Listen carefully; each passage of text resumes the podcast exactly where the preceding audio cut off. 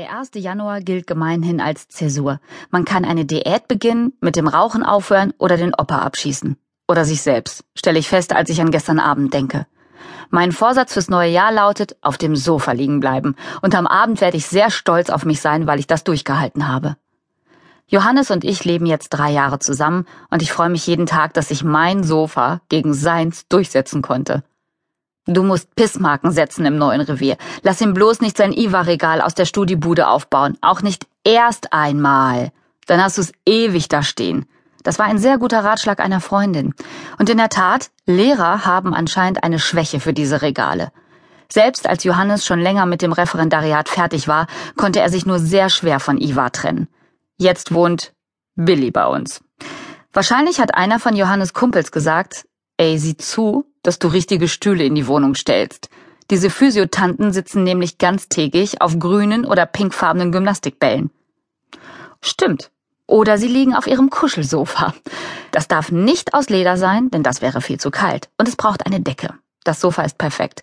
Besonders, wenn man nicht mehr im Bett liegen kann und eine Veränderung braucht. Wunderbar. Einfach im Schlafanzug rüberschlurfen, unter die Decke krabbeln und die Kissen platzieren.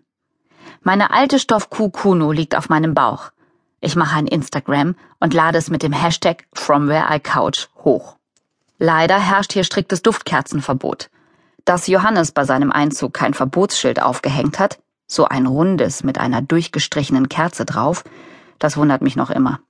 Johannes hasst Duftkerzen. Alle Männer hassen Duftkerzen.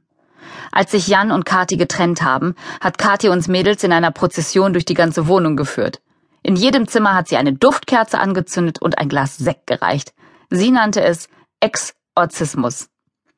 Allerdings ist Jan vier Wochen später wieder eingezogen. Er hat darauf verzichtet, mit seinen Kumpels und einem Bollerwagen voll Bier durch die Wohnung zu ziehen.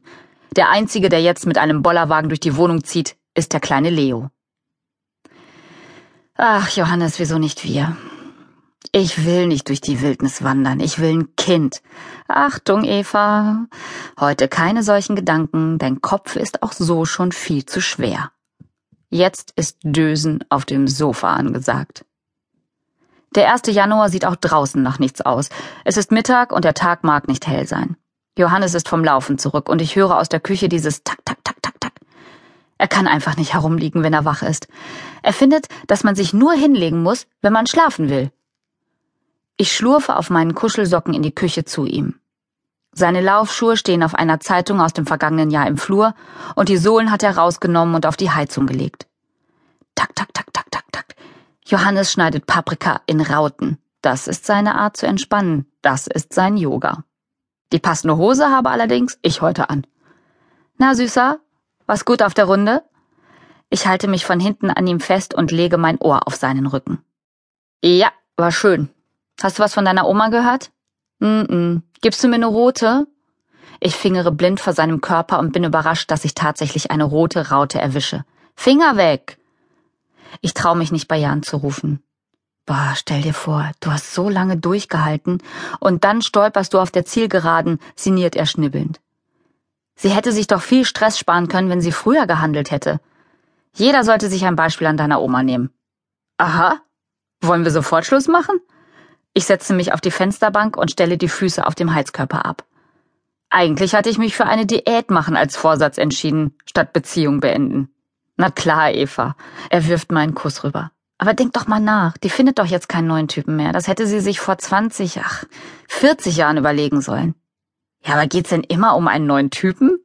Vielleicht hat sie jetzt erst gemerkt, dass sie sich mit ihm einsam fühlt, soll vorkommen. Dann ist es doch egal, wann die Beziehung beendet wird. Er schaut mich fragend an. Komm, Jo, gib mir einen echten Kuss. Okay, zur Sicherheit. Er nimmt den Teller mit dem Paprika, gibt meinen Kuss auf die Nasenspitze und verlässt die Küche. Ich gehe jetzt Mathearbeiten korrigieren, ruft er aus dem Flur. Was, an Neujahr? Gucken wir nicht Skispringen wie jedes Jahr? Mm, -mm öfter mal was Neues. Du willst Kilos loswerden, deine Oma den Opa und ich das schlechte Gewissen, die Arbeiten nicht am ersten Schultag zurückgeben zu können. Mann, Gib allen eine Eins und schreib einen lieben Gruß von mir drunter. Okay, liebes Sofa. I am back again. Ich schalte den Fernseher an und werde schläfrig.